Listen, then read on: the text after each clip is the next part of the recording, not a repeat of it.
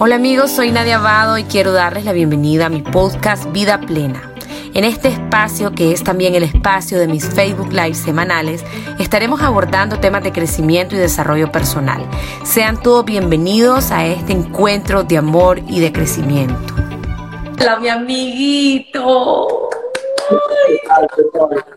Yo estoy emocionada, yo estoy emocionada. ¿Cómo estás? Igual, no tenés ni idea cómo estoy yo. Qué bello. Pues mira, te quería presentar ya estando vos aquí adentro, pues a toda la audiencia. Les presento al doctor Isaías Montealegre, eh, nicaragüense. Él es cirujano gastrointestinal, además eh, bariatra. Eh, bueno, tenés tu consulta privada, además trabajas en hospital. Y bueno, pues la verdad es que hoy lo vamos a tener no como doctor, lo vamos a tener como paciente, como ser humano, lo vamos a tener no para hablar de ciencia, sino para hablar del alma, para hablar del corazón, de sus experiencias, que son muy valiosas. Desde ya, Isaías, te quiero dar gracias porque realmente cuando, en cuanto te, te, te invité, que me acuerdo que era Semana Santa, inmediatamente me dijiste que sí y y, no por hacer una segregación de género, pero generalmente el hombre no se abre, no quiere hablar de lo que le ha pasado, no quiere compartirlo así a nivel emocional y hay que reconocer eso, pues que vos estás abriendo tu corazón y, desde ya gracias por todo lo que vas a compartir, en realidad te admiro y gracias, gracias por estar acá. No, gracias, gracias a vos, Nadia, de verdad, eh, no tenés ni idea. Eh, creo que eh, como te decía, este, esta es la entrevista en la que yo, a mí me, siempre me toca hablar de las enfermedades que yo curo y nunca de las mías. Entonces, este ha sido, ha sido como que estoy en el top del, del, nerviosismo, he operado 100.000 pacientes y nunca he estado tan nervioso como esto. Pero, pero, pero me da un gusto de verdad eh, que sea con vos. Eh, te conozco desde chiquita, desde que era una chavalita chimbarona. Eh, tu hermana mayor es mi hermana del alma, eh, la Nadia, la Nadine, no tengo idea. Mi hermana, eh, ustedes no tienen, no tienen hermanos, yo no tengo hermana y, es mi hermana y, de verdad es un gusto estar aquí con vos. Así que, le viaje. Qué bello. Sí, bueno, Isaías, yo lo conozco, yo hoy estaba sacando la cuenta, de hecho hablé con la Nadine, Nadine, ¿qué edad tenía cuando Isaías empezó a llegar a la casa? Dice que vos tenía, ella tenía 16 y vos 17. Yo tenía 11 años, hermanos, y yo era una chatela. Yo me acuerdo que ustedes llegaban, yo era una muchachita y, siempre te recuerdo desde chiquita, súper alegre, súper escandaloso, súper así pues como sos y como has sido siempre. Y, lo otro que quería agradecerte, Isaías, hoy, hoy estaba acordándome eh, un episodio bien difícil en mi vida que, que, que vos, tal vez como doctor, ni uno vive cosas y se, le olvida. Cuando mi mamá estaba muriendo, mi mamá estaba bien mal, em, la noche antes que mi mamá muriera, yo le pregunté a sus médicos, ella tenía dos médicos excelentes, yo los amé y todo, que me dijeran algo, que me dijeran, le digo, los signos vitales están así, díganme algo. Entonces, generalmente el médico en su ética profesional no te dice, te quedan tantas horas o te quedan tantos días, porque ellos se protegen y obviamente eran los médicos que yo estaba pagando, que estábamos contratando. Sin embargo, yo dije, no, yo voy a llamar a Isaías porque Isaías no me va a mentir. Y me acuerdo que te llamé, nunca se me olvidar, iba manejando, iba pasando por la rotonda de la Centroamérica y vos me dijiste, no, esto es cuestión de horas, Nadia. Entonces, nunca voy a olvidar eso porque en realidad em, uno necesita, necesita saber eso. Entiendo a mis médicos que no me hayan dicho, o sea, es lo correcto, pero nunca lo voy a olvidar. Me acuerdo que llamé a la Nadine y le dije, hermana, preparémonos, dice Isaías que estamos ya en la recta final. Entonces, gracias por eso, nunca te lo había agradecido. Eh, creo que eso habla mucho de vos, definitivamente habla de vos, de, tu honestidad, del valor que tenés, de tu compromiso como médico. Yo, yo he, sabido que también has, estado operando en situaciones súper difíciles, o, sea, ejerciendo tu carrera en situaciones difíciles. Muchas personas saben de todo esto. Así que gracias, gracias por todo lo que has aportado a la humanidad. Y sin duda, todo lo que te ha pasado, que ya no lo vas a compartir, tiene un gran propósito en tu vida. Así que bueno, bienvenido amigo, sin más preámbulo, un excelente ser humano, dicen por ahí, Ivania. Eh, contanos, contanos cómo nos querrás contar. Hay tres facetas de las que queremos hablar hoy, que estuvimos hablando tras cámara, detrás cámara. Entonces, te quiero dar a vos la palabra para que vos nos contés como te salga del alma. Pues mira, Nadia, eh, mi vida, como, como la de muchas personas, transcurrió eh, de manera normal, diría yo. Eh, divorcio de mis padres, de lo más amistoso y normal del mundo. Yo no siento que tenga cargando ningún trauma. Tal vez si me hacen una regresión, tal vez sacan alguna cosa de ahí. Eh, una primera relación con una novia eh, joven de mi, de mi, juventud, en el cual nació mi primera hija. Eh, tengo una hija mayor, María Alejandra, de 24 años. Eh, luego mi matrimonio actual, cual ya tengo 16 años, acabo de cumplir de matrimonio, dos hijas más, eh, Natalia Sofía y Nelly Carlota. Hasta ese momento somos dos profesionales, mi esposa y yo, eh, y yo en mente tratando de sacar adelante a mi familia, tratando de siempre, de siempre querer más y querer más y querer más y que más clientela y que más ingresos y que la casa y que todo. En el 2014 nace mi, mi, última hija, Nelly Carlota, y mi vida cambia totalmente. Eh, Nelly Carlota nace de un embarazo de lo más normal del mundo y a los primeros meses, primeros días tal vez, eh, las madres las madres manejan las fechas así, se dan cuenta más rápido de las cosas. Mi esposa comienza a notar que algo no está bien con la niña. Eh, vamos llevándola a nuestro pediatra. Esperamos que vayan presentándose ciertos signos en el desarrollo de los niños. Pero al final, como a los tres meses, el, pediatra nos dice, ¿sabes qué? Vayan donde un neurólogo. Entonces vamos donde un neurólogo y nos damos cuenta que Nili Carlota tiene una lesión cerebral. Nili Carlota no escucha, que no sabemos si Nelly Carlota nos ve, que no sabemos hasta dónde va a llegar. En ese momento es como un balde de agua fría que nos cae eh, y yo como médico comienzo a pensar en la ciencia, comienzo a, no, vamos a buscar, vamos a ir aquí, vamos a ir allá, yo quiero respuesta, yo quiero respuesta, esto tiene que salir. Pensamiento eh, apartando un poquito la fe, pues, un pensamiento material y un, pensamiento de médico, digámoslo así. La cuestión es que buscamos eh, respuestas por todas partes, en Estados Unidos, y todos nos dicen lo mismo, si es una lesión cerebral, no sabemos cuál va a ser el futuro de Nelly, no sabemos hasta dónde va a llegar. Lo importante es que está sana, eh, no presenta ningún daño eh, físico, no presenta ningún mal, solamente que su desarrollo va a ser distinto. El Carlota actualmente tiene siete años, acaba de cumplirlo. Igual, no sabemos si nos escucha, no sabemos qué tan claro nos ve, eh, no puede caminar, pero lo importante de esto es que me vino a enseñar, nos vino a enseñar, la familia entera, de que Nelly es feliz sin escuchar, que es feliz sin ver, que es, es feliz sin, sin videojuegos, que es feliz sin saber si su casa tiene luz y tiene agua. Eh, y me comenzó a, fue como un, me vino a salvar, Nadia. Eh, el nacimiento de, de Carlota me vino a salvar y me vino a poner los pies en la tierra para darme cuenta que, que hay un montón de cosas por las que uno lucha todos los días por querer tener, por querer ser, por querer parecer, y que, no sirve de nada, que eso, eso no es la felicidad, eh, eh, que la felicidad está en otra parte. Eh, y no en lo, en, lo, que nosotros creemos y buscamos como material de esta felicidad. Nelly Carlota es feliz con pasar su cachete sobre mi barba. Nelly Carlota es feliz con una botella vacía de, agua que la empieza a apretar y siente la vibración de la botella. Entonces te das cuenta de un montón de cosas que, que, que, te retroceden todos tus paradigmas y vos decís, sí, o sea, ¿para qué me mato si, si uno se puede ser feliz con tan poco? Eh, y eso es realmente lo que me vino preparando para, para otras cosas adelante en mi vida. Y, eso es lo primero, o sea, eso, eso, eso hay como, como hitos.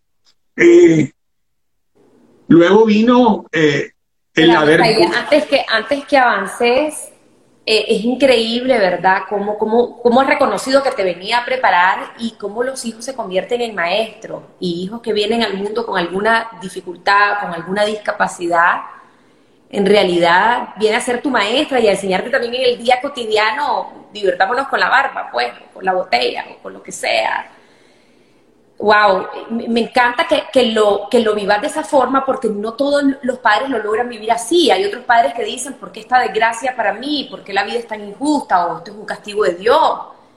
Y ustedes como matrimonio lo han, visto de otra forma y eso hay que rescatarlo, es muy importante. Ahora, créeme que esos pensamientos pasan por tu mente. Eh, yo no quiero ser... Olvídense que yo soy especial, olvídense que yo soy de otro planeta. Mm, no, esos pensamientos pasan por tu mente, esos pensamientos de preguntar por qué me estás castigando, eh, preguntarle a Dios, o sea, ¿por qué me va a pasar a mí? Si yo he tratado de hacer todo bien, eh, ¿por qué en este momento? Todos esos pensamientos se te pasan, pensamientos de desesperación, pensamientos de depresión, pensamientos de todo, pero, pero vas pidiendo, te acercas a Dios. Yo, Nelly fue como mi ángel que me que hizo que me acercara a Él, que me acercara a Dios que encontrara un Dios más vivo, más presente. Yo con él tengo una relación, con él, le digo él porque es, porque es mi papá y yo con él tengo una relación, desde ese momento yo tengo una relación de, de, de, que yo hablo con él, me peleo con él, me resiento con él, me abrazo con él. Eh, y me enseñó precisamente a eso, a sentir esa cercanía, esa simplicidad de esa relación con, con, algo, con algo sobrenatural, con algo sobrenatural. Mucha gente no cree en Dios, pero creen en la naturaleza, creen en, en Buda, que esa conexión con ese ser supremo que para mí es Dios. Nelly me la vino, Nelly me la vino a enseñar y fue eso lo que me fue como aterrizando y enseñándome que, que la vida no era solamente trabajar, buscar, tener, ser, y, no, que me la tenía que llevar más suave se aterrizó. Mira, Isaías, un paréntesis, sos cursista, veo a los cursistas conectados ahí. De colores, de colores. Maravillosa, maravillosa comunidad. Yo trabajé con ellos hace muchos años en cuartos de oraciones y maravilloso. Eso, eso, vino, eso vino después en mi, en mi rescate. Ahí están tus hermanos conectados, entonces. Contanos, ¿qué más, Isaías? Pues después vino la, la situación difícil del, del 2018. Hace poco estamos eh, conmemorando dos años, en el cual me tocó vivir, creo que los momentos más difíciles y más dolorosos en mi vida. Ver gente joven morir, eh, escuchar testimonios dolorosos. Yo nunca había visto a pesar de que en ese momento ya creo que tenía no sé cuántos años de ser médico, porque yo soy malo, yo estudié, yo estudié medicina porque soy malo con las matemáticas y con los números, no puedo contar, no sé cuántos años tenía de ser médico, pero nunca había visto morir gente de esa manera trágica frente a mí. Y, eso fue una de las cosas que me, que me marcaron. Y definitivamente eh, ahora, con lo que estoy viviendo, eh, el nacimiento de Nelly, el haber pasado por esa prueba. Cuando, cuando pasó eso y el momento difícil que vivimos todos, yo dije, esto se va a poner, algo me va a pasar. Yo sentía como que algo me va a pasar, algo me va a pasar. Yo sentía como un, una, una no, un no sé qué. Y en ese momento estaba tan cerca de Dios que, que yo decía, Señor, que lo que me pase, lo que me pase, yo sé que vos estás conmigo y que me vas a cuidar.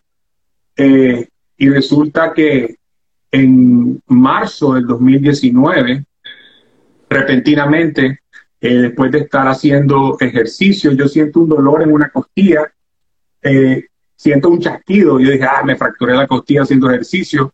Eh, el ejercicio para mí es como mi terapia emocional, como mi terapia física. Para mí, hacer ejercicio me, me hace sacar un montón de cosas, todo mi estrés. Pero en ese momento tuve eso, recuerdo, Llegué al hospital al día siguiente, recuerdo que fue un 16 de marzo del 2019, perdón, un 13, 13 de marzo del 2019. Ya ni me acuerdo, 13 o 16, no importa. Eh, y llegué a hacerme una, una radiografía de tórax y en ese momento unas colegas que estaban ahí me dicen, Isaías, fíjate que no vemos muy bien, eh, qué es lo que, qué, es lo que tenés, si realmente es una fractura. Eh, te puedes hacer una tomografía, tenés tiempo. hice la tomografía y recuerdo que en la tomografía yo sentía que se tomaba más tiempo de lo que, es, de lo que tenía y, y, y decía que pasó para una, para una fractura en, mucho tiempo. Y resulta que cuando la, doctora que me está viendo sale del, cuarto me dice, Isaías, tenés un tumor, tenés un tumor en el riñón derecho. Y yo, ¿qué? Sí, tenés un tumor en el riñón derecho. Venivelo, yo entro al cuarto donde la mayoría de pacientes nunca entran porque es el cuarto donde está un monitor y la computadora. Yo soy médico y, en ese, en ese, momento yo siento como que, como que hay un desdoblamiento en el que yo soy Isaías, doctor, pero el que estaba en la tomografía era Isaías, el paciente. Entonces yo veo el tumor y era un tumor de 15 por 20 centímetros, una cosa como un melón en el, en el, en el riñón derecho y en ese momento yo lo veo en la pantalla y como, y, como médico digo, ah, mal, esto está mal. No, no, caes, que sos vos, no caías. Eso es yo, exactamente. No, este paciente, mal pronóstico, mal pronóstico. Pero en ese momento, Dios me dio esa capacidad de centrarme. Con decirte que yo salgo de ahí eh, y todavía tengo tres pacientes esperándome arriba. Entonces yo a la, a la, doctora, la doctora como que se quedó como que, está loco. Yo le digo, ¿sabe qué, doctora? Hay regreso. Tengo tres pacientes en el consultorio, voy a ir a verlo. Y me fui a ver mis tres pacientes en el consultorio y era como, así es. Entonces, vi las tres pacientes. No sé, no sé si me disculpan y están conectados, no sé si eran los tres que vi, no sé cómo los vi, no sé qué les dije. Pero la cuestión es que cuando, cuando regresé para completar el estudio, lo primero que dije fue, bueno, Dios, vos, fue como un reclamo y le dije, estoy, ha sido lo más cerca que he estado de vos. Y me manda esto, le O sea, y pasa esto. No le estoy diciendo que me lo mandó él. No sé si lo mandó él, no sé quién lo mandó. No tengo yo aquí por qué cuestionar el plan perfecto de Dios. Pero me está pasando esto, le digo. Ahora sos vos el que te va a encargarle. Porque vos, este, este, este clavo es tuyo. O sea, yo estaba bien con vos. Así que ahora vos ves qué va a pasar. Y bueno, me completan los estudios, me dicen de que es un, eh, un, tumor grande, que está invadiendo una vena. Yo como médico sé más o menos por dónde va el asunto. Gracias a Dios eh, pude venir a, operarme. Ahorita estoy en Estados Unidos en mi tratamiento eh, para aclaración. Me pude venir aquí, me operaron, todo salió muy bien, una cirugía de seis horas. y, por, por el momento todo bien, muy positivo. Eh, ok, sacaron la pelota y se acabó y, estamos bien, vamos de frente. A los seis, a los seis meses, no, a los tres meses de haberme operado. Perdóname un momentito. La costilla te salvó la vida. La costilla fue, ahora que me lo decís, fue casi como que como, como Adán. La costilla fue lo que me dio el cambio. Yo no, es más, ahorita me acabas de acordar como era marzo y en abril estaba, estaba Semana Santa, yo tenía pasajes comprados para mi familia para irme a pasar la Semana Santa. Mi papá es médico y tenía rato de estarme diciendo, Isaías, anda, chequeate, ya tenés, bueno, hace dos años, yo actualmente voy a cumplir 47 años, hace dos años estaba por cumplir 45. Eh, eh, y Isaías, anda, chequeate que no te has chequeado. Isaías, chequeate, chequeate, chequeate. Yo le digo, ok, papá, voy, voy a Semana Santa, a pasar en Miami, eh, y, y al regreso me chequeo. Se acabó todo. Pam, la costilla, y ahí, o sea, la costilla fue como el, el instrumento que utilizó Dios para, para decirme, mira, parqueate, ponete atención. Eh, y ahí vino todo después. Ahora que me acuerdo, creo que dos días antes de la cirugía vos me llamaste y me acuerdo, y me acuerdo tus mensajes eh, de vos me decía Isaías, sentí una luz que pasa sanándote. Me, acuerdo, tenés fe, vos, me acuerdo, me, acuerdo tus mensajes. Eh, y, y, y, sí, pues fue un proceso que bien, todo bien con la cirugía, ¿sabes? Todo, todo muy bien. El, el problema es de que seis meses después, perdón, sigo diciendo seis meses después, tres meses después, eh, notan en mis pulmones unas pequeñas lesiones, las cuales eh, no les llama mucho la atención, pero dicen que las necesitan estudiar, que las necesitan seguir viendo. Entonces vuelvo tres meses después Ya estamos a seis meses. Y a los seis meses me dice Isaías, ¿sabes qué? Esas lesiones están aumentando, entonces significa que vos tenés una metástasis en el pulmón. Significa que tu, que tu, tu, tu tumor, tu cáncer, sigue avanzando y está ahora en los pulmones. En ese momento, obviamente como médico, vos sabés, vos sabés dónde está. como médico a mí nadie me puede decir dónde estoy. Eh, yo sé dónde estoy, yo sé lo que me va a pasar, yo sé cuáles son los porcentajes, las probabilidades, lo que voy a sentir, lo que no voy a sentir. Yo eso lo sé. Pero yo tengo que, yo en ese momento decido, ¿sabes qué, Isaías? Vas a ser paciente, y vas a dejar de ser médico. Olvídate que, no, que sos médicos, sos pacientes. Y el día de hoy, que vos sabés cómo, qué es lo que va a hacer y cuáles son tus porcentajes de vida y cuáles son, vas a vivir. Y en el momento en el que a mí me diagnostica el cáncer, yo decido, ¿sabes qué? Yo no voy a empezar a morir hoy. Porque cuando a uno le dan un, diagnóstico así y te dicen, ¿sabes qué?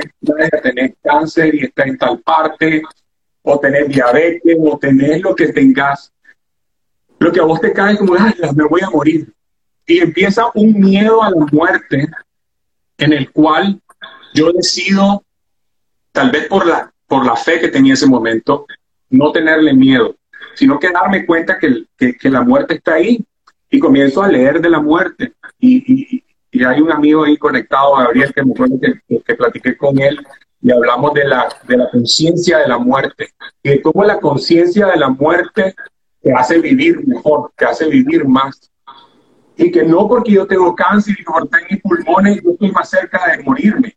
O, o, porque vos sos una deportista de alto rendimiento, vos no te vas a morir. Y es una de las cosas que a nosotros se nos olvida. Se nos olvida que con nosotros empezamos a morir desde el día en que nosotros nacemos. nuestro proceso de vida es nacer, crecer, te desarrollar, te reproducir y pero es un concepto biológico que vino cambiando, porque hemos visto mucho, yo hace unos meses tuve un sobrino que nació, vivió 20 días y murió. Eh, y, eso nadie lo toma en cuenta. Y el tener presente que nosotros nos vamos a morir en cualquier momento, te hace un ser humano más, más completo, más feliz, porque te das cuenta que, que cada mañana que vos te despertás, pues gracias Señor que me desperté. O, te das cuenta que no hay límites ni para, ni para amar, ni para sentir, ni para disfrutar, ni para... O sea, a mí mi vida me cambió. Y una de las cosas que me enseñó, este, este y, vuelvo a, lo que de, mi comunidad, del de, de, curso de cristiandad, yo nunca había sentido tanto amor de la gente, no solo de los cursistas, sino de, mucha gente, tuyo, la Nadine, eh, todos mis amigos de infancia, la gente en el hospital. O sea, yo dije, esto es Dios. Muchas veces nosotros, nosotros esperamos que Dios va en una nube y nos aparezca y nos diga, aquí estoy, te voy a sanar. No, Dios actúa a través de nosotros. El problema con el ser humano es que no dejamos que ese Dios actúe a través de nosotros. Ahora vuelvo, los que no creen en Dios creen en el universo, en la naturaleza, en lo que sea, pero, pero muchas veces nos bloqueamos con esa mentalidad y materialismo y no dejamos que esa fuerza actúe en nosotros. Y yo sentía a Dios en cada uno de los mensajes, sentía a Dios en cada una de las llamadas, sentía a Dios que... Y esa fuerza fue la que me fui diciendo, no, vas a vivir, vas a vivir. ¿Cuánto vas a vivir? Voy a vivir lo mismo que va a vivir el que se va a estrellar en un carro en la calle puede vivir lo mismo que va a vivir el que, el que tiene otra enfermedad que no sé cuánto vamos a vivir, porque nadie sabe cuánto va a vivir, pero yo sí sé que lo que a partir de mi cáncer, sí sé que cada día que pase lo voy a completamente vivir. Y estarme preocupando porque si mañana amanezco mal o amanezco bien o no, no, y, no se trata de una vida de ahora ya todo me vale, ya nada, nada me importa. No, no, no. Porque no se trata de eso, una, una vida de, que no me importa nada, sino que saber escoger mi batalla, saber no perder mi felicidad, saber que hay cosas muy importantes en mi vida a las cuales debo de ponerle interés y que hay otras que, que realmente no van a servir de nada. Esto me ha enseñado el cáncer. Para mí el cáncer, para mí el cáncer fue un regalo y la gente me ve como loco y me dice, estás loco. Sí, para mí el cáncer fue hacerme sentir querido, para mí el cáncer fue hacer sentir ganas de vivir, ganas de vivir sin tener, sin ser, sin poseer. Eh, y sí fue un regalo, un regalo que, que, me va, que me va a matar. Me puede matar el cáncer, me puede matar el carro, me puede matar una intoxicación, pero, pero ahí lo tengo y ahí estoy viviendo con él. Y yo, le digo, yo le digo a la gente, es mi cáncer, porque tengo que aceptarlo, es mío, es mío, es vino de mí, es mío. Entonces ahí está. Yo trato de comer sano, trato de vivir una vida sana, trato de, correr, trato de hacer mi ejercicio, porque yo sé que en el momento en el que esto me toque pelearlo más fuerte, eh, tengo que estar en las mejores de las condiciones, mejores de las condiciones mentales, mejores de las condiciones de fe, mejores de las condiciones de todo, y, así es como estamos ahorita. Ah, que ah. Yo estoy como sin palabras, me imagino que la audiencia igual. Es decir, todo lo que te ha pasado lo, lo has sabido aprovechar, Isaías. O sea, ha sido duro y, no, y tal vez no con tus bajas y con tus todo, pero realmente lo que dijiste de la muerte, cuando tenés la muerte tan cercana, que la muerte cercana la puedo tener yo, que estoy sana, pues, que la puede tener cualquiera, es el momento en que despertamos espiritualmente. Hay muchos estudios que dicen que la gente despierta espiritualmente, o sea, entiende el sentido de la vida, valora cuando estás en tu lecho de muerte. Lo han hecho con enfermeras, en los cuidados intensivos, que la gente dice, me arrepiento de no haber vivido en mi agenda, de no haber hecho lo que yo quería hacer, de, haber perdido tanto tiempo peleando, lo que sea. Pues. Oíme, y lo que vos estás haciendo, pues, o sea, el nivel de conciencia que vos en el que vos estás viviendo, no lo hubieras tenido nunca si no has atravesado este proceso. Así, así es. No, y, acabas de decir algo bonito. Uno aprende a, a, no gastar tu tiempo en, en, envidiar, en odiar. Eh, muchas veces puedes tener a alguien que no te cae bien en tu trabajo, a alguien en tu propia familia en la que no te estás llevando bien y te das cuenta que, que no vale la pena irte a dormir con ese resentimiento o con ese pleito o seguir pensando, ah, la voy a ir mañana a mi trabajo y voy a volver a ver a esa persona que me está molestando. No vale la pena amargar tu vida por eso. Por eso que, que no significa nada por fuera de tu familia, por fuera de tu, de tu salud, por fuera de todo. Vas a seguir teniendo esa espina que está jincándote ahí, que todos los días la tenés en el zapato molestándote. No, date tu tiempo, eh, eh, eh, pensar que eso, no te digo no existe, porque ahí está, lo vas, a, a, vivir, lo a vivir la presencia de esa molestia, pero que no permitas que te quite tu paz. O sea, ¿por qué vas a seguir con eso? Entonces, el darte cuenta que tenemos los días contados, todos los tenemos contados, si no se dan cuenta, todos los tenemos contados, olvídense que cuando, cuando yo antes de tener cáncer, yo decía que yo iba a vivir a los que quería vivir entre 85 años, 90, más o menos. Ese era mi plan. Actualmente yo no tengo plan. Yo voy a vivir lo que, lo que me toque vivir. Y yo como, como católico, como cristiano, yo pienso y creo en que hay una vida después de la muerte. Pero algunas veces, en este sub y baja de emociones en las que yo he tenido, yo voy como, una, como en una eh, eh, eh, montaña rusa.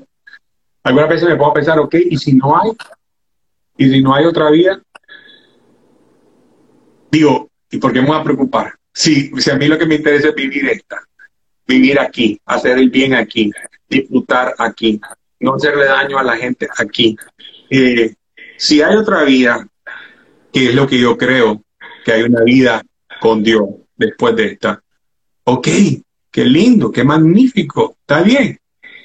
Pero si significa cerrar mis ojos y se apagó el switch y se acabó Isaías Montealegre, eh, ¿por qué voy a estar atormentándome? ¿Por qué voy a estar atormentándome? Y para las personas que no creen en Dios y piensan que se acaba todo, lo que yo quiero es, si yo fuera así, lo que yo quiero es que el día de mañana estos 285 personas 287, ahorita personas que me están escuchando y todos los que me, lo que, lo que yo he llegado a tocar con mi vida, digan, ala, yo conocí a un doctor que se llamaba Isaías y hizo esto y esto y esto y, y, marcó mi vida o me sirvió en algo o me curó en algo o un día simplemente me dijo buenos días. Eh, eso quiero hacer. Y ese es mi, eso, eso ahorita es mi, es mi fórmula de vida.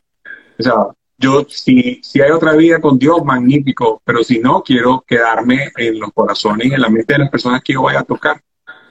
Eso es lo que quiero ahora.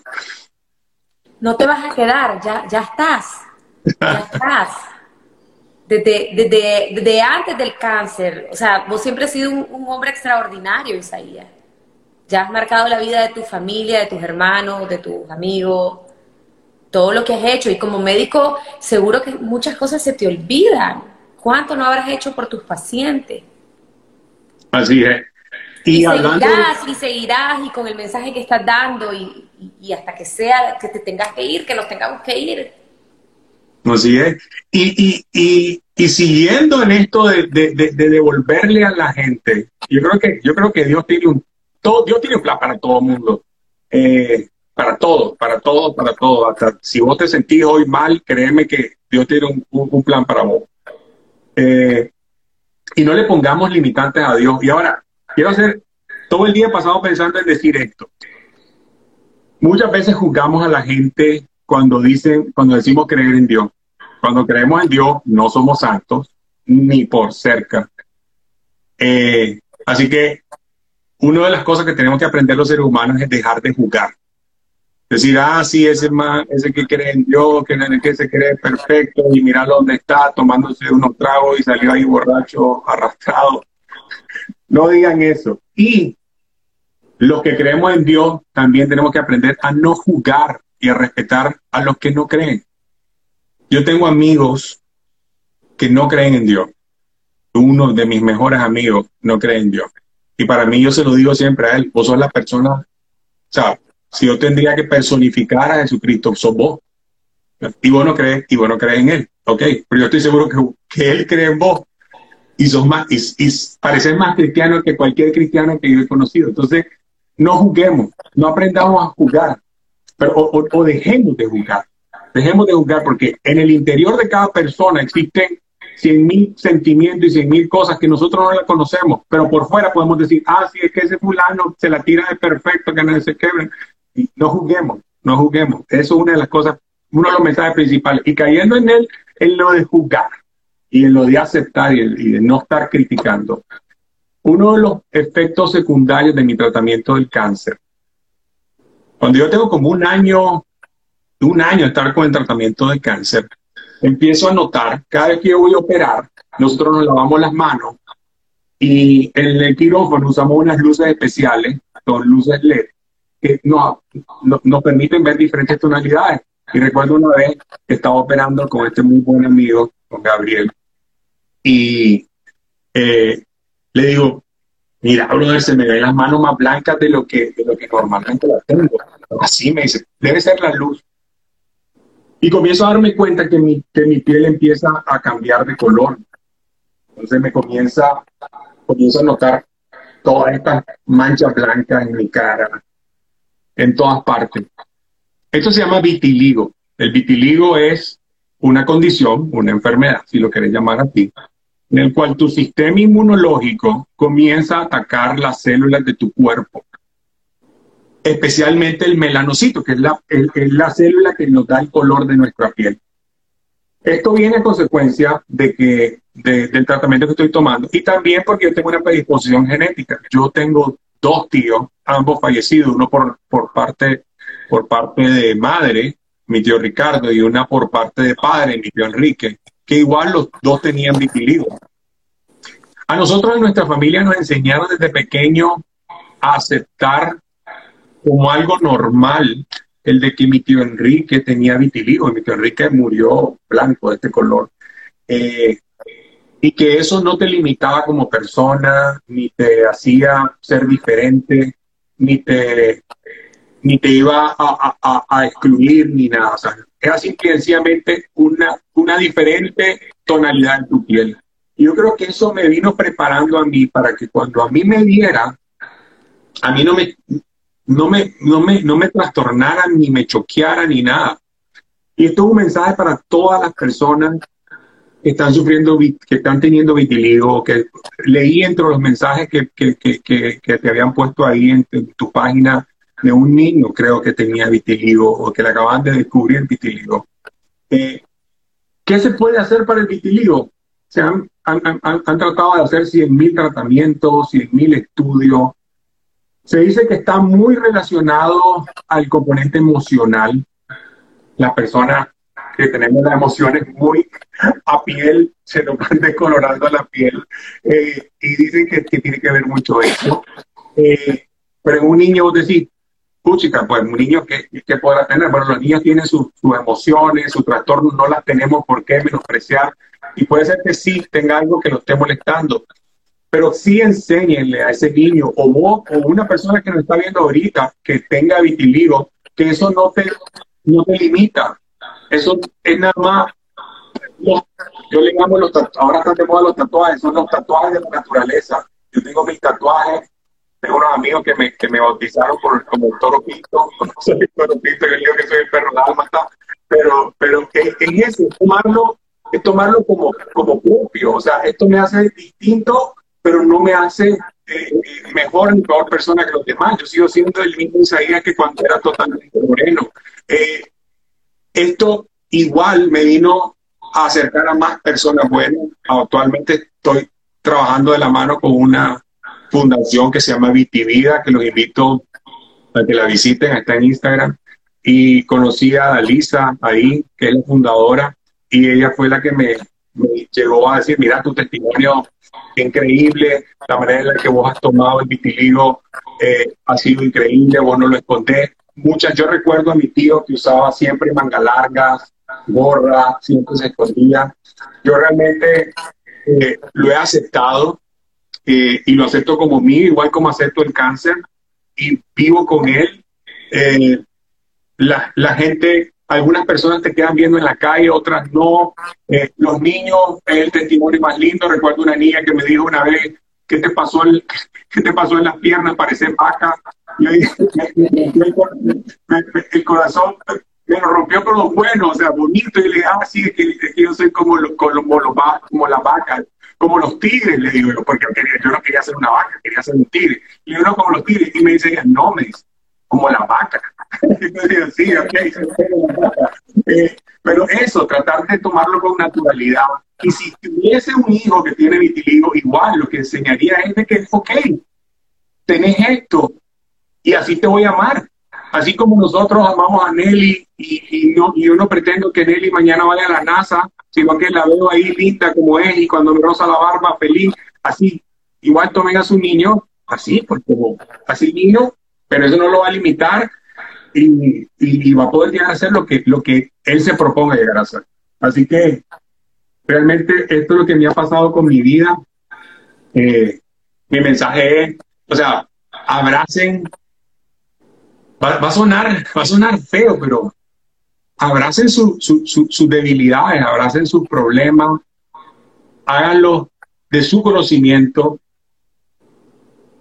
pero sepan que eso no los limita, que eso no los debilita, que eso nada más lo que hace es hacerlos querer seguir adelante, ¿ok? Sí, yo sé que tengo vitiligo, pero eso no me va a detener. Ah, Sabes que yo tengo cáncer y tengo en los pulmones, pero a mí no me va a detener de hacer ejercicio todos los días en mi vida. Yo voy a ser feliz a pesar de esas pelotas que tengo en mis pulmones. Entonces, eso, traten de ser felices con lo que tienen y no pretendan que desaparezca eso que no que, está ahí para molestarme, pero, pero que ese, eso no sirva como ancla para que a vos te detenga y te diga, no, es que porque yo tengo vitiligo yo no puedo ser ya, no sé, modelo o presidente o lo que sea, no, aceptarlo, pero que eso no te detenga, adelante. Ah, me acabo de quitar como, me acabo de quitar como un quintal de, de,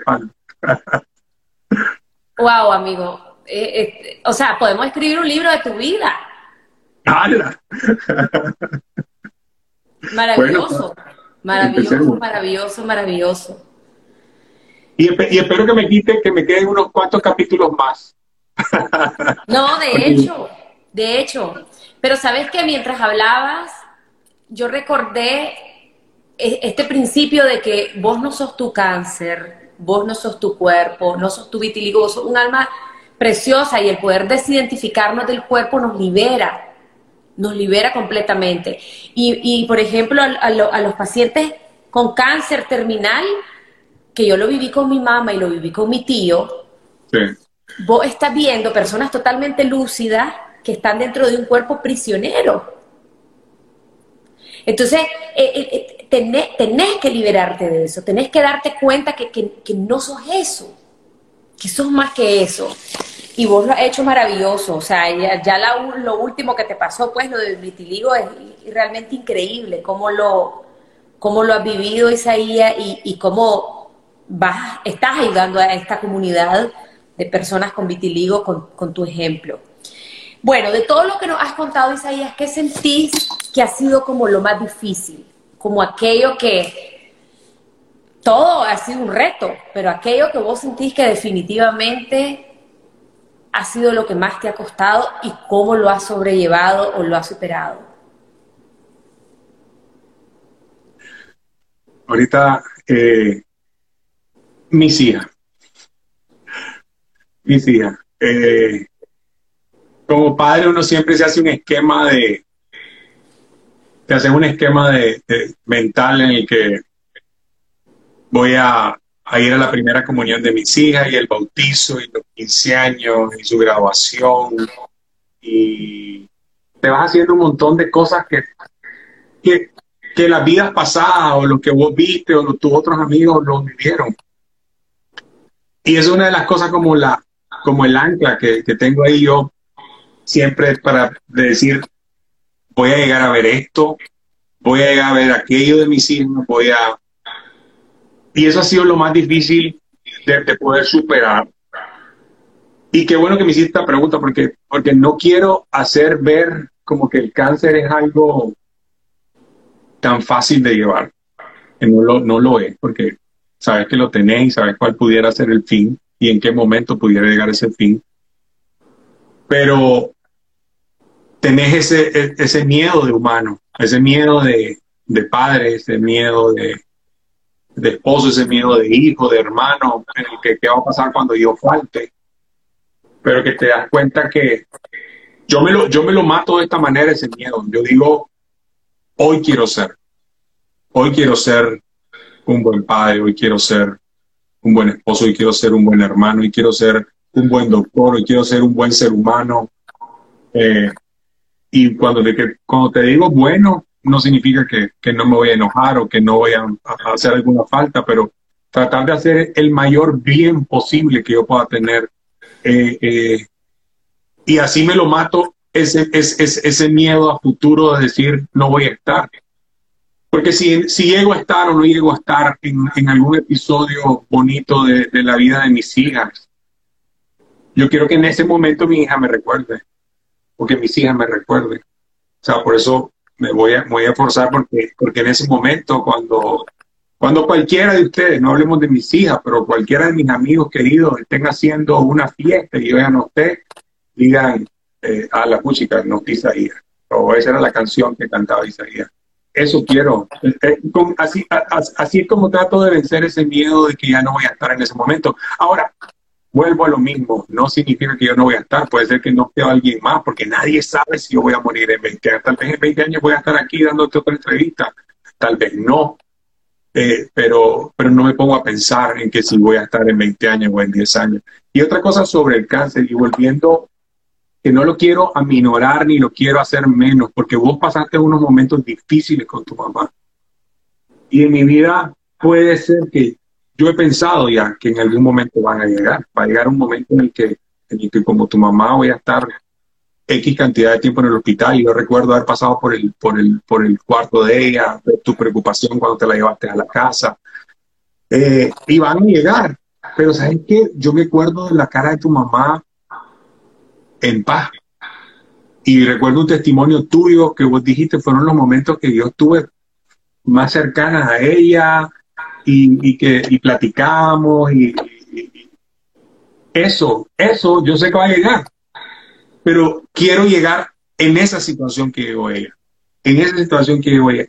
Y podemos tener los 300 personas que nos están viendo ahorita, podemos tener otros familiares con cáncer que están tal vez en esa etapa difícil.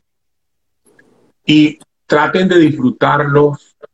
Puede ser que estén con dolor, puede ser que estén vomitando, puede ser que estén, pero estoy seguro que, que a esa persona que está en esa situación, lo que más paz le va a dar a ellos es verlos a ustedes tranquilos, es su entorno tranquilo. Porque una cosa es el dolor que uno siente, yo puedo estar sintiendo dolor, a mí me, a mí me pinchan tres veces a la semana y créeme lo que, que es un momento que por un año y medio que te estén pinchando tres veces a la semana, vos decís, ah, ya no quiero más agujas, ya. A mí me, ha llegado a pensar, pero te pones a pensar y decís, no, esta aguja es para que yo pueda disfrutar un poquito más mi vida. Igual, cuando yo, cuando, yo creo que no, no me ha llegado a esa etapa, pero cuando un, cuando un paciente llega a su etapa terminal, eh, debe estar sintiendo dolor, debe estar sintiendo quedando vomitar, debe estar sintiendo... Pero él tiene que lidiar con eso y además lidiar con la cara de dolor y con la preocupación de sus seres queridos que lo están viendo a su alrededor. No digo que no, no se preocupen, pero traten de, transmitir paz a esa persona y para que cuando llegue el momento, esa persona se vaya tranquila, esa persona vaya en paz. Y yo creo que vos lo viviste. Y, lo viste y lo viviste. Y, y no quiero traer, porque estaba supuesto a llorar aquí era yo, no. no, em, sí, yo creo que es súper importante. Yo hice un live sobre, sobre la muerte y es que lo mejor que puedes hacer por tu familiar que está en su lecho de muerte, que está a punto de partir, es tu propia paz. O sea, es ver que los que están a tu alrededor están en paz, y te están ayudando a que vos puedas trascender. Y eso es lo que hicimos la Nadine y yo. Entonces, que, o sea, te siento tan claro a vos, Isaías, como médico, como humano, como paciente. Te siento tan despierto espiritualmente, tan... Tenés un mensaje poderoso. Yo estoy segura que aquí, cuando yo termine el live, ahí van a estar todos mis grupos que lloraron y todo, todo el mundo, porque es muy real esto. Y te siento tan desapegado, apegado y desapegado, porque apegado es la parte humana, o sea, son tus hijas, son tus hijas, es tu mamá, es tu, es tu, es tu, tu esposa. Yo creo que hay una gracia especial cuando uno se va a morir. Yo creo que hay una gracia de, de, de, de que también estás como en paz. Y, y, eso no lo sabemos ni vos y yo, porque no hemos estado ahí. Pero bueno, vamos a hablar de vida, porque vos estás lleno de vida, porque no importa lo que vos tengas, vos sos un espíritu y tu espíritu es fuerte y, vos tenés una misión que estás cumpliendo y que estás viviendo y tenés unas hijas que, que, que, están ahí y, tenés tanto amor, entonces, no sé, sea lo que vaya a pasar, así como vos lo decís en forma realista, vas a estar bien y, créeme que, que ahorita yo, yo, yo, digo que, que, yo empecé a vivir con el cáncer. Es que, es que es distinto. O sea, yo no quisiera que ustedes tuvieran cáncer. Que, no, no. Pero quiero transmitirles esa filosofía de disfrutar la vida y olvidarse de las cosas que no valen la pena. Y para eso tenés que tener como una no sé si es meditación, si es oración, si es lo que sea, para darte cuenta, para poder ubicar bien tus valores y lo que vale la pena, porque, porque a lo que a mí me sirve el cáncer es no malgastar mi vida en cosas que no, que no valían la pena. Y eso, solo con eso que hice, empecé a vivir. Yo sentí que empecé a vivir. Empecé a disfrutar más las cosas. Me, podrán estar viendo mi esposa, mis amigos, mi, todos mis seres cercanos y saben que yo soy, un día puedo ser un ogro, un día puedo ser el alma más feliz y contenta del mundo, pero eso, ese es mi ser humano. Pero créanme que yo disfruto eso. Yo disfruto mis cambios, yo disfruto mi día, yo disfruto mi vida, disfruto mis retos. Y eso me ha llevado precisamente a los retos. Yo me he seguido poniendo retos. Yo quiero ser, yo quiero hacer, yo quiero ayudar, yo quiero participar. Eh, con esto me ha llevado a muchas cosas eh, eh, Julio, tu esposo y yo estamos en, un proyecto en, Cali. Eh, todo eso actualmente... El vitiligo ahora, la asociación. Vitiligo, estuve en una fundación para ayudar a niños, se llamaba Fundación Escúchame, me, me, ofrecieron ser jefe de cirugía en el hospital, vámonos de viaje. Me acuerdo que cuando, cuando recibí mi, mi nombramiento les dije, si, si no tienen, si, si me llega un buen momento este nombramiento porque no tengo miedo a nada, así que voy a, voy a poder pisar los callos y hacer las transformaciones que quiera sin miedo a qué van a pensar de mí o qué van a decir. Y eso es lo, y, eso es lo que te hace vivir, porque yo vivo sin miedo a que, a que me juzguen. Primero porque yo, yo sé quién es el único que debe juzgar, pero yo, vivo sin miedo a que me juzguen, a que me digan, no, tal cosa, Isaías, fíjate que lo que está haciendo, ya no, ya no vale la pena preocuparte por lo que diga la gente, no vale la pena. Yo, yo, yo hago lo que a mí me llena, yo hago lo que a mí me hace sentir bien, eh, lo que a, a, mis seres queridos hace sentir bien, y eso, como te digo, eso, eso, eso es vivir, eso es lo que a mí me gusta, eso es lo que, lo que no quiero decir que lo que el cáncer me regaló, porque se oye como bien chocante lo que el cáncer me regaló, pero, pero lo que esta situación me regaló, lo que esto fue lo que me vino a traer. Y, y, así estamos. Y, eso es lo que vos decís, lo que vos ves en mí y lo que yo quiero transmitir. La gente escucha, Isaías tal cosa, y, y, escucho los mensajes y deben decir, ala, ya, te murió Isaías. Y de repente me ven llegar y me ven en el hospital y me ven corriendo, me ven en una fiesta y dicen, no, este no tiene eso, no puede ser. Pero, eso, eso es lo que quiero transmitir, de que, de que no significa que el día que me diagnosticaran mi cáncer, yo empecé a morirme. No, yo voy a morir cuando me toque morirme. Renaciste, has venido renaciendo desde el 2014. Cada no te ha hecho renacer en el espíritu. Tu cuerpo puede estar enfermo, pero tu espíritu cada día está más despierto, está cada vez más, no sé, no hay palabras humanas. Así es, definitivamente. Sos libre, te has liberado de miles de cosas, has sanado muchas cosas, se te han desmontado muchas cosas de tu cabeza, ideas, creencias, cosas. O sea, yo le digo a mi gente siempre en mis redes, lo más valioso es lo que no puedes comprar en el súper ni en la tienda. Totalmente.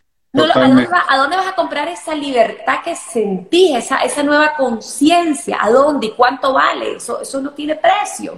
Porque las, las, cosas más importantes de la vida no tienen precio. ¿Cuánto vale un beso? ¿Cuánto vale un abrazo? ¿Cuánto vale compartir con tus hijas? Así es. Total y completamente. Y si eso lo pueden hacer, si eso lo logran hacer, sin tener que pasar por las cosas que yo he pasado, siéntanse triunfadores. Siéntanse ah, que, que lo lograron sin necesidad de pasar momentos difíciles, que tal vez tal vez Dios me hizo pasar por estos momentos difíciles porque me estaba viendo, me estaba viendo que me estaba viendo por otro lado y me salvó y me mandó. Porque Dios no manda cosas malas, pues, pero hizo que pasara por estas cosas. y, y, y, eso, si ustedes ahorita logran poder encontrar lo que realmente vale la pena en su vida, créanme que van a empezar a vivir. Créanme que van a empezar a vivir y, y van a sentirse más llenos y más plenos y, no sé si lo van a hacer a través de la oración, a través de la meditación, el club de las 5 de la mañana. Eh, ya he visto testimonios de, las personas. El darte ese tiempo de poder pensar, ¿vale la pena realmente que esté enojado o vale la pena que esté preocupado por qué va a pasar en un mes? No, o sea, eso no. El hoy el hoy no, no, no, me va a cambiar en nada. Así que quiero vivir hoy, quiero ir a trabajar hoy, quiero comer hoy, quiero abrazar a mis hijos hoy, quiero abrazar a mi esposa, quiero abrazar. Eso, eso es lo que tienen que, comenzar a hacer. Esa es mi, mi, realmente mi filosofía de vida y ojalá se la pudiera transmitir a todos y inyectársela sin necesidad de pasar por todo esto. Increíble. Bueno, amigo, ya vamos a ir terminando. ¿Qué es lo que más te motiva en todos estos procesos por los cuales has pasado? ¿Cuál ha sido tu principal motivación para superarte, para para darle para adelante? ¿Qué es lo que principalmente me motiva? Quiero, quiero vivir. Eh, Y el querer vivir no significa que no me quiera morir. O sea, que no voy a morirme, porque no, que no me quiera morir, porque no me quiero morir, quiero vivir. O sea, que no significa que, que, que le tenga miedo a morirme. Eso es lo que quería decir precisamente. Quiero amar lo más que pueda. Quiero hacer feliz a la gente que está a mi alrededor. Quiero hacer el mayor bien posible que pueda. El mayor bien posible que pueda. Y como te dije, dejar huella. Para que, que el día de mañana la gente diga, vale, yo conocí a Isaías, qué bonito. Y aquí a mis, que a mis hijas, o sea, vos lo debes de, vivir, o sea, debes de encontrar gente que diga, ah, vos sos hija de, la Nadia Abado, eh, de, de, de, la Nadine Abado, entonces, Nadine con, perdón, yo me estoy confundiendo con vos. Eh, y que te digan, ay, excelente persona, qué linda que era, pero eso, eso quiero que pase con mis hijas, quiero que pase con la gente que me tocó, con la gente que, que yo toqué. Esa es mi motivación de vida, eso es lo que yo quiero, hacer bien, eso precisamente, y hacerle el menos daño posible a la mayoría de gente que está a mi alrededor, eh, que, es lo, que es lo más terrible, hacer daño creo que no vale la pena, te envenena el alma, y eso es lo que, lo que precisamente quiero. Eso es lo que me motiva a seguir viviendo. Y la vida misma. Alex Montealegre, el mejor papá del mundo, te amo, papi. Mi princesa. Bueno, la, la, audiencia ha estado espectacular. Tus hermanos de comunidad están ahí, tus amigos, he visto a la Yabosca Baldovino, tus amigos de infancia de la cuadra, ese es el, PB, Saludos al PB. Eh, la gente, vos estás hablando de futuro, de quiero que me recuerden así, que me valoren por esto y todo. Yo creo que eso ya está. O sea, eso, eso es ahora, es hoy. La gente te ama, te agradece, te reconoce como médico, como amigo, como hermano, como padre, como lo que sea, Isaías.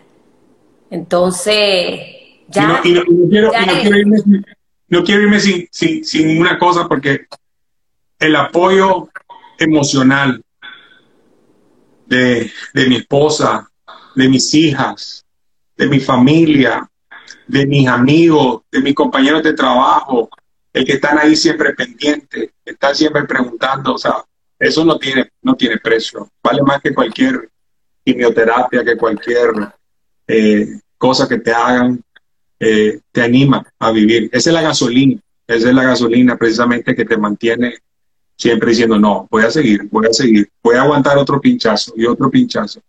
Y no me quiero, no quiero irme sin, sin eso, sin agradecerles a ellos, a todos, a todos, a todos. Es un infinito de gente que, tendría que mencionarlos a todos, pero saben quiénes son y los que están ahí.